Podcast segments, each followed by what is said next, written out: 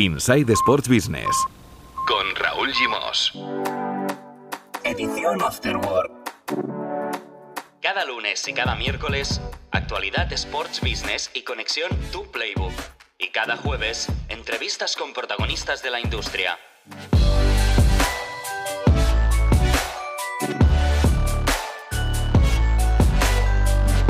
Hola, muy buenas, bienvenidos y bienvenidas a la edición Afterwork de Insight Sports Business, un podcast de Sports and Life.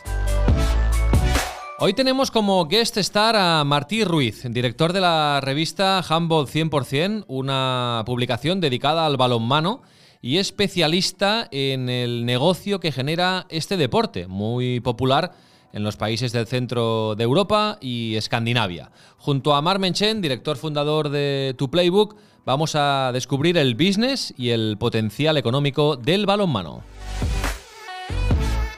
Y en la entrevista de esta semana, que publicamos el jueves 29 de octubre, Octavi Anoro, jefe de la Liga Global Network, uno de los encargados de desarrollar desde la sede de la liga la expansión internacional del Campeonato Español.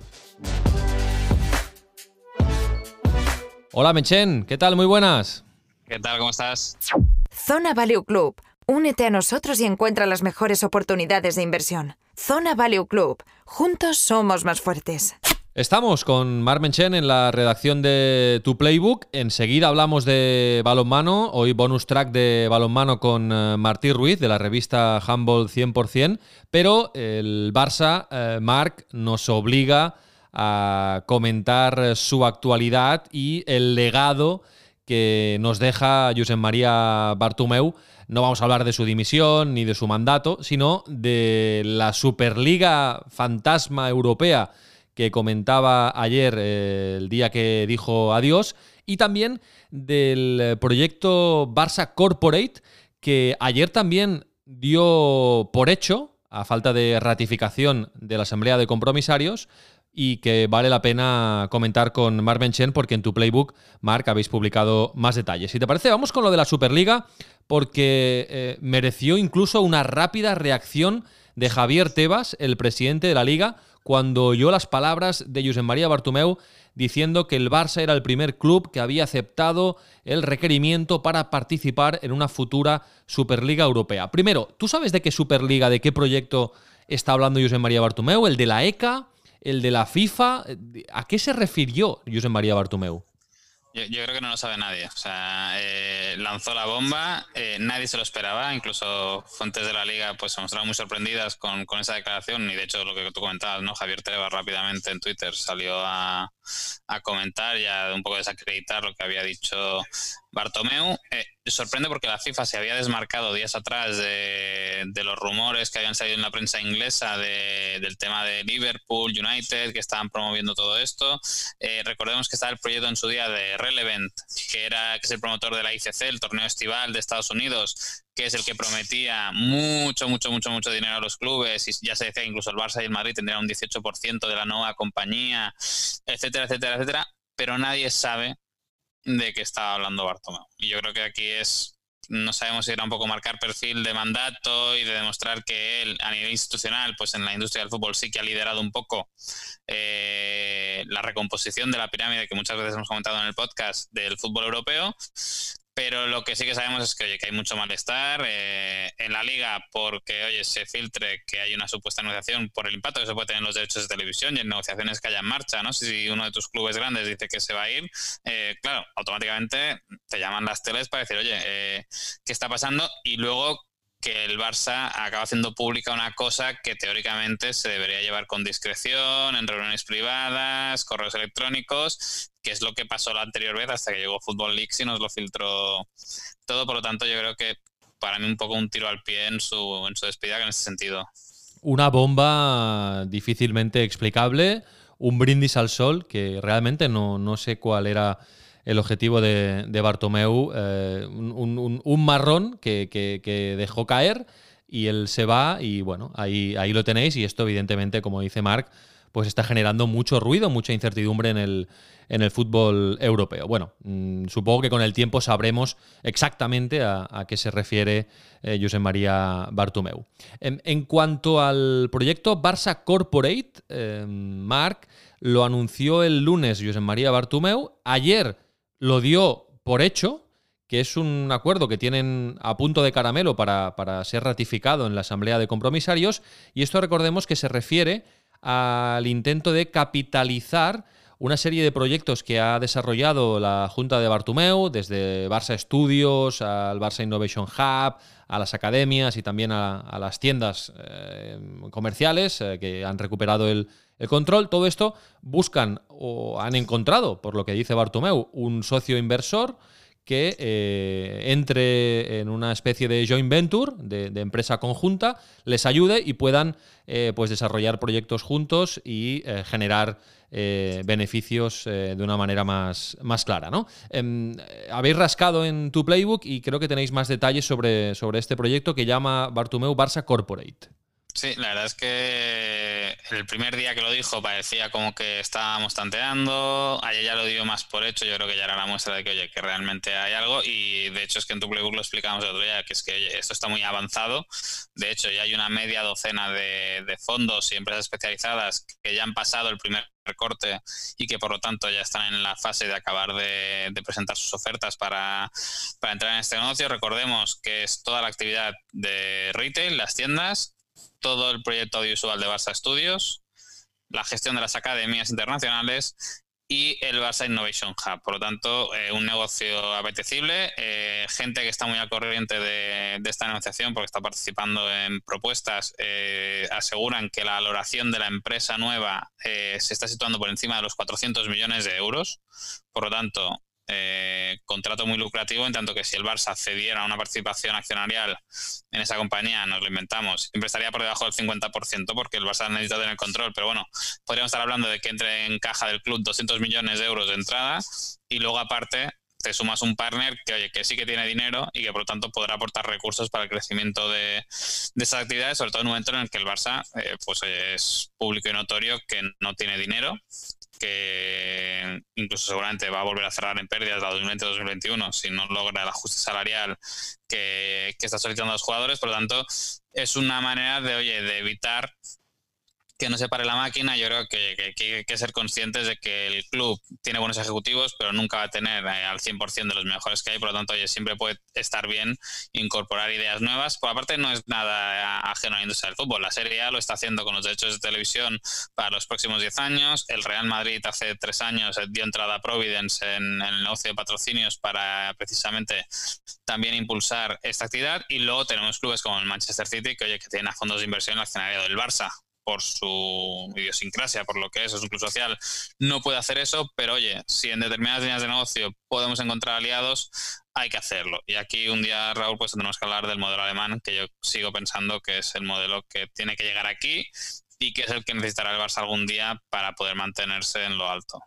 De hecho, el Barça ya ha hecho alguna aventura de este tipo en China con Mission Hills, eh, eh, con Nike, eh, cuando compartían el, el proyecto comercial, por lo tanto tampoco es una una super novedad, pero mm, sí, que, sí que es eh, realmente interesante. Quizá mm, se puede poner en duda también el momentum, ¿eh? el, anunciarlo en el penúltimo día de tu mandato. Eh, mm, quizá debería haber dicho Bartomeu que esto queda a disposición de la nueva Junta, que realmente va a ser así.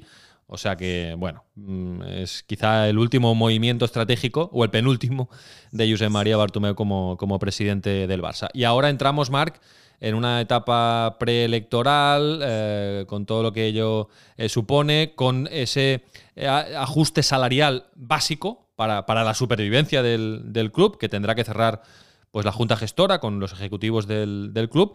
Y hoy en tu playbook cifráis en 143 millones el aval que tendrán que presentar los aspirantes a la presidencia, no los precandidatos, ¿eh? porque ser precandidato al final es, gratis, es, muy fácil. Yo lo soy. claro, los, los candidatos, 143 eh, millones de euros, ese es el aval. Sí, al final es, el, es un cálculo, o sea, no, es nada misterioso, sino que la ley del deporte es muy clara. Oye, tienes que presentar avales por el 15% del gasto del último ejercicio liquidado, que es la 1920, por lo tanto, regla de 3, te salen 143 millones. Es verdad que si, oye, al final la cifra que se coge es la de la 2021, pues estaríamos hablando de 118 millones de euros. Así, yo creo que más allá de tener carisma, eh, pues oye, este componente de los avales va a marcar ya un poco quién puede presentarse y quién no puede presentarse, porque oye Raúl, yo no sé tú cómo vas de cash, pero ciento, más de 100 millones de euros, eh, reunirlos así eh, es complicado. A mí que no me busquen, a mí que no me busquen. por cierto, Marc, un día también tendremos que hablar del tema de las apuestas, de la, de la publicidad de las casas de apuestas, porque ayer la cadena Cope pues se publicó, filtró un un documento que el gobierno, en principio, ha enviado a los clubs diciéndoles que, bueno, que ya está, ¿eh? que vayan retirando la, les ponen una fecha, un deadline, que vayan retirando la, publicidad de las casas de apuestas eh, antes de acabar esa temporada, tiene que estar todo fuera y que vayan rescindiendo los contratos que tienen con las casas de apuestas. Ojito, porque esto es un gran marrón para muchos clubs, para, para unos más que otros, pero esto es un, un gran marrón, ¿eh? porque se les va una parte de los ingresos. Sí, yo creo que muchos ya lo tenían contemplado de que esto iba, que esto iba a pasar. O sea, que la venta porque los contratos se hayan firmado antes de que se aprobara el Real Decreto, por lo tanto eh, no puedes negarlos. De hecho, en la carta del ministro Garzón ya se dice que, oye, que se van a permitir la vigencia de los acuerdos hasta el término de la temporada 2020-2021 y a partir de ahí, pues sí, hay una decena de equipos que deberán buscarse no patrocinador principal.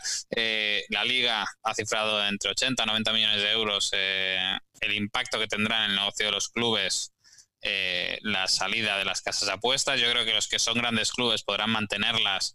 Bueno, y todos los clubes de verdad podrán mantenerlos con el tema de las activaciones digitales, porque recordemos que es una prohibición que afecta al canal físico, por así decirlo, pero en todo lo que es digital se va a poder seguir haciendo. Por lo tanto, yo creo que ahí van a seguir teniendo presencia y se harán, y se harán cosas. Y yo creo que se pone mucho el foco en el fútbol, pero yo creo que también los medios de comunicación van a sufrir bastante la, la salida de estos ingresos en, los horarios de, jornada. Así que Así que veremos y veremos si como aspira el gobierno, pues si retirar esa publicidad realmente acaba con los problemas de adicción de, determinados colectivos con el tema de las apuestas.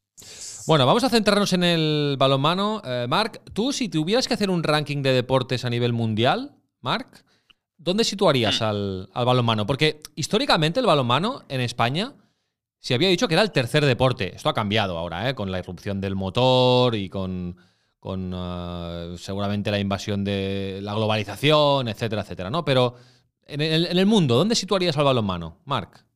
En el top ten seguro que no.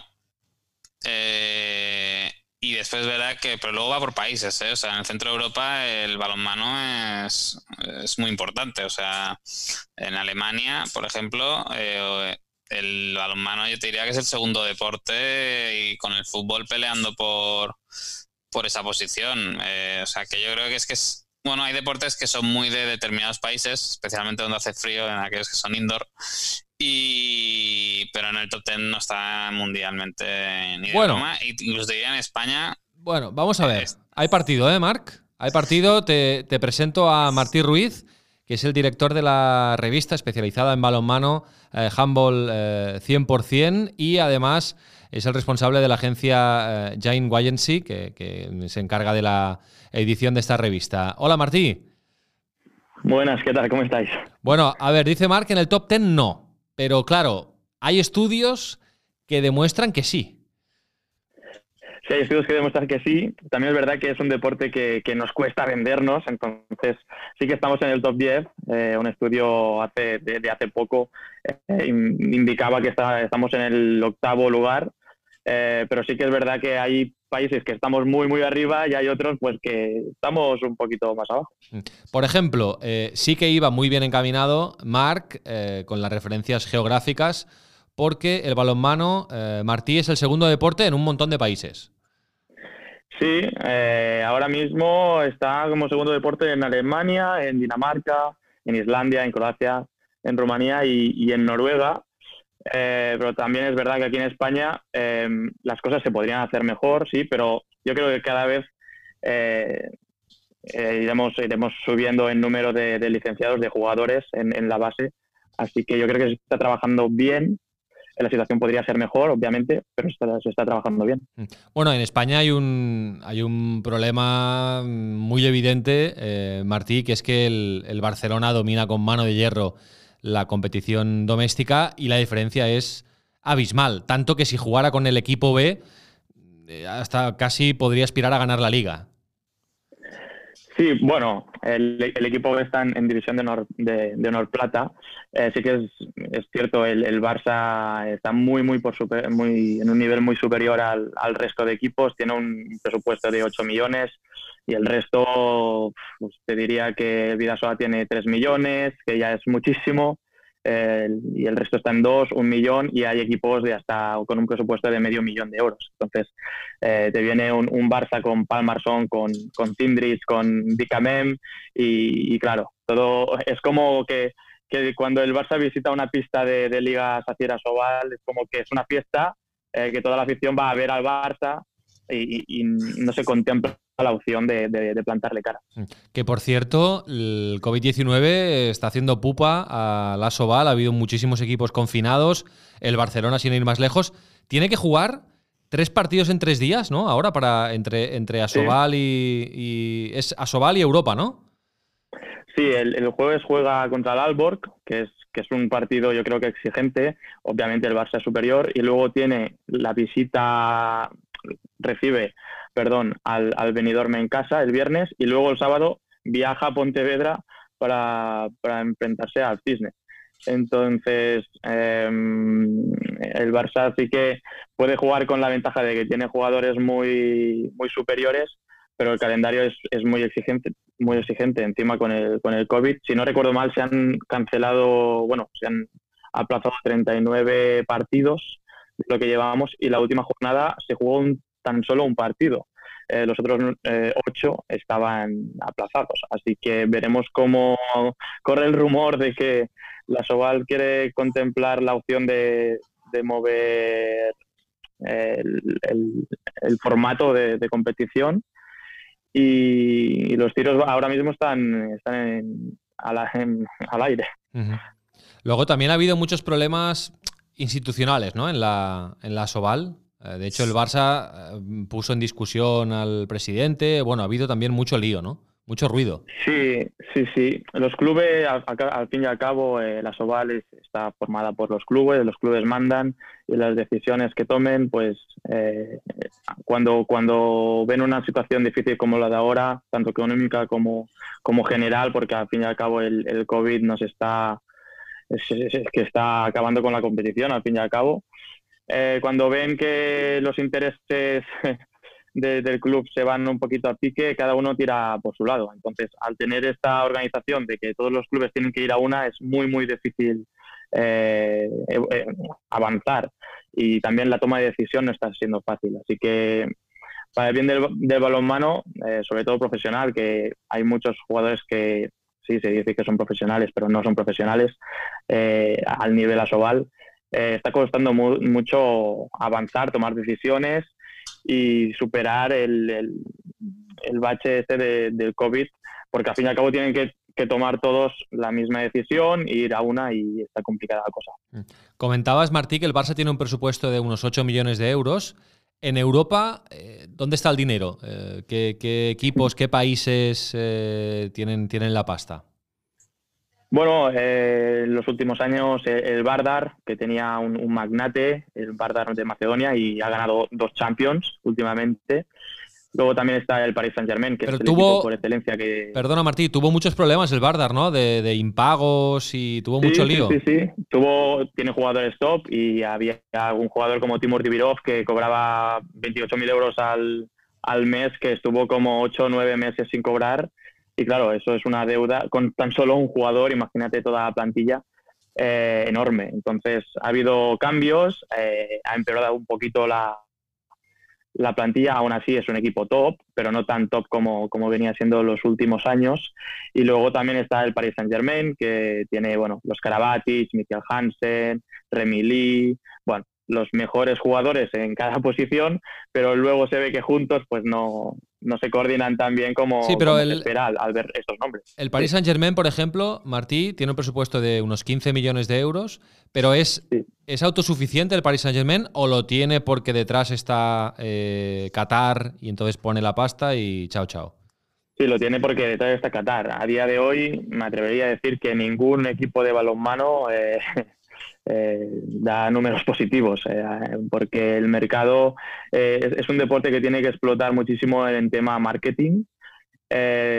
por ejemplo, aquí en España el único equipo que invierte en marketing es el Barça, porque tiene el equipo de comunicación que tiene, pero el resto, y por ejemplo el balonmano Granollers, que tiene una estructura de un club muy grande, tiene el primer equipo tanto masculino como femenino en primera división, no tiene nadie de marketing. Entonces, eh, me, refiero a la figura específica de alguien que, que, te consiga sponsors eh, y haga acciones del día a día, tanto en redes sociales como en todo lo que viene siendo la sección marketing, no hay nadie. Entonces, claro, si sumas que estos son los mejores equipos, entre comillas, y el resto tiene un presupuesto inferior, pues si no promocionas, no, no, viene gente. Si la gente no viene, no te no, no, no tienes no tienes dinero. Entonces, es sencillo. lo que pasa es que aquí en España. No atraes a las marcas, claro. Exacto, no atraes a las marcas, exacto. Entonces, en Francia están trabajando muy bien, en Alemania, por supuesto, también.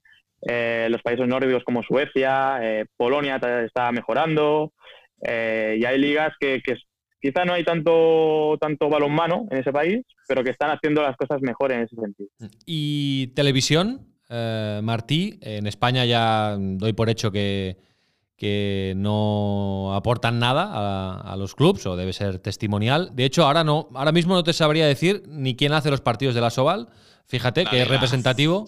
Eh, la Liga Sports, ¿no? La Liga Sports y luego autonómicas. Claro. Imagínate. ¿Y luego en Europa se reparte algo? ¿Los clubes ganan algo? En Europa está el. Bueno, en Europa se está haciendo muy bien. En la competición europea, yo creo que del año pasado a este ha hecho un salto de calidad muy grande, porque con Infront, que es la, agencia que se encarga de todo, de todo el tema de redes sociales, marketing de, la EHF, eh, en la competición de las Champions, tanto masculina como femenina, eh, ha, dado un salto de calidad a lo que viene siendo los derechos televisivos. Los está regalando a los clubes, algunos medios, por ejemplo, Jambo 100% nos está dando, eh, en cada país da a un medio de comunicación y aquí en España nos, dará ahora a nosotras a nosotros los, los derechos. Y están como llegando a muchísima más gente, se, está se ha trabajado muchísimo el diseño, han cambiado el himno, hay muchas acciones que están haciendo que están muy bien para, al fin y al cabo, llegar a más gente, porque es que si no vendemos la Liga de Campeones, la Champions, eh, es que estamos, estamos vendidos, porque al fin y al cabo, eh, tanto la competición doméstica en España, en Francia, Alemania, por sí solas, no es muy difícil venderlas. Bueno, y, ha entrado Dazón a jugar, ¿no? Sí, Dazón hará, pues, hará un mes y medio y está dando partidos de competición europea eh, los match of the week que, dice la, Champions, pues los da, los da Dazón. Em, es, una apuesta que hacen, yo creo que, está muy bien. Ahora, justamente también con Hambo 100%, eh, hemos acordado con, con Dazón poder eh, dar visibilidad a la marca Dazón dentro del, del, público español a través nuestro. Así que yo creo que apuesta, están apostando mucho por el balonmano eh, tenemos mucho recorrido en, nuestro deporte a mejorar, así que yo creo que, les va a ir bien. Aquí nos gusta hablar mucho de documentales deportivos. Y atención, Menchen, porque también tenemos eh, en el mundo del balonmano un, un insight, ¿verdad, Martí? Ah. Sí, sí, sí. Eh, hace unos días, bueno, el 16 de octubre, eh, se publicó en Amazon Prime en Alemania una Inside Flensburg Handewitt, que es un documental pues que, se ve la evolución de toda la temporada anterior de, inicio a fin del, equipo de Flensburg. Y se ve pues todas eh, todo lo que el ojo no ve cuando, cuando va a un partido, eh, cómo se vende el producto, cómo están los jugadores en el vestuario, también un poco como el documental que hizo el Barça con Rakuten, pero a la alemana y con el Flensburg de balonmano. Entonces, claro, ahí se nota la gran diferencia. Aquí en España eso es impensable. Entonces, eh, ayer mismo publiqué un tuit de que se iba a hacer esto en Alemania y claro, toda la gente aquí estaba... Y el Twitch se refería a ver si reflexionamos, a ver si damos un paso hacia adelante, porque sí que es verdad que se están haciendo las cosas bien, pero se podrían hacer mucho mejor. Se podría invertir en marketing, se podría apostar por el deporte. Martí, ¿se ha hecho ya este documental o se publicó que lo iban a hacer? No, no, se ha hecho ya. Ya se puede ver. Se publicó eh, el día 16, se puede ver, pero claro, solo se puede en España. De acuerdo. Ahí en Alemania, perdón. En Alemania, en Alemania, perfecto, mm. perfecto. Bueno, pues ya llegará eh, como es Amazon Prime, que es global al final, pues eh, esperemos que, pueda llegar. igual que hemos visto un insight de un equipo de fútbol americano o de béisbol o de fútbol de todo tipo, pues podemos ver también un insight de, balonmano. Muy bien, Martí. Oye, para acabar, explícanos qué hacéis en, la agencia y en, y en Humble 100%. Sí, pues mira, la agencia es, bueno, es una agencia de marketing digital que se, llama Guinea Agency. Entonces, en mi persona, como Martí, hace ahora siete años que, empecé la agencia. Pero claro, anteriormente salió Hambo 100%, que yo lo creé a los 16 años. Eh, yo dejé los estudios para y, buscaba trabajo, entonces tuve la idea de crear un medio de comunicación eh, relacionado con el balonmano y, a mí me gustaba marketing, entonces descubrí las redes sociales, empecé a escribir artículos de, por amor al arte relacionados con nuestro deporte y empezamos a, crecer muchísimo en, redes sociales hasta llegar a los más de 200.000 seguidores 10 años después y siendo referentes a nivel mundial, que era una cosa que yo no me esperaba nunca y teniendo un equipazo de redacción con, ocho personas que, trabajamos mucho el día a día informando de, de las noticias tanto nacionales como internacionales en el mundo del balonmano eh, es difícil y ha sido muy difícil llegar hasta aquí porque eh, bueno, el, presupuesto del proyecto era el que era, era poquito, muy humilde. E intentamos estar en todos sitios, informar desde el último hasta el primero. Eh, y eso es lo que hacemos, informar de balonmano, hacemos lo que nos gusta, por suerte. Y, esto es Jambo 100%, un proyecto que lo primero son las personas y el balonmano, claro. Perfecto, pues eh, dejamos eh, el enlace en las notas del, del, capítulo y te felicitamos, Martí, por, por, la valentía de haber tirado un proyecto centrado en el balonmano, siendo tan joven y, que de momento pues eh, tira para adelante y espero que por muchos años. Martí, muchas gracias por, por estar con nosotros en este capítulo especial. Menchen, ¿alguna cosita para Martí? De hecho, habéis publicado cosas de balonmano últimamente, ¿eh? una entrevista con el presidente de la federación en tu playbook, también con, el responsable de la empresa que le lleva el marketing a la IHF, que es, que es español. Eh, bueno, vais, publicando cosas también. sí, es un deporte que, oye, que, hay que, que, hay que mimarlo, no es esos deportes que, hay que mimarlo, que la pues hay que ayudarlo a que saque la cabeza y, que empiece a demostrar ya que puede ser un producto atractivo, eh, tiene mucho trabajo por delante, porque primero se tienen que poner de acuerdo ellos para, para decir a dónde van antes de luego salir para afuera, pero yo creo que el ejemplo de, de la IHF yo creo que es el ejemplo a seguir. O sea, eh, atrevidos, con ganas de hacer cosas, eh, combinando muy bien lo que es la competición de clubes con selecciones nacionales y a partir de ahí, eso, ir haciendo crecer el, deporte, pero bueno, mira, nos hacía una reflexión el presidente que yo creo que era muy interesante, que es, oye, que en vez de repartir dos duros a los clubes, eh, oye, que ese dinero lo inviertan en hacer crecer el deporte y, seguir para adelante. Perfecto, pues también dejamos los enlaces de estas publicaciones sobre el balonmano en tu playbook en las notas del capítulo. Martí, un abrazo, muchas gracias. Un abrazo, gracias Raúl y Marc. Menchen, cuídate mucho, te leemos en tu playbook. Siempre, un abrazo.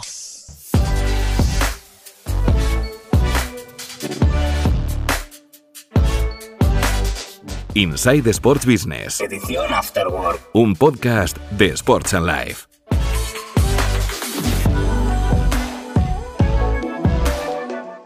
Visita nuestra web sportsandlife.com o contacta con nosotros en insight@sportsandlife.com.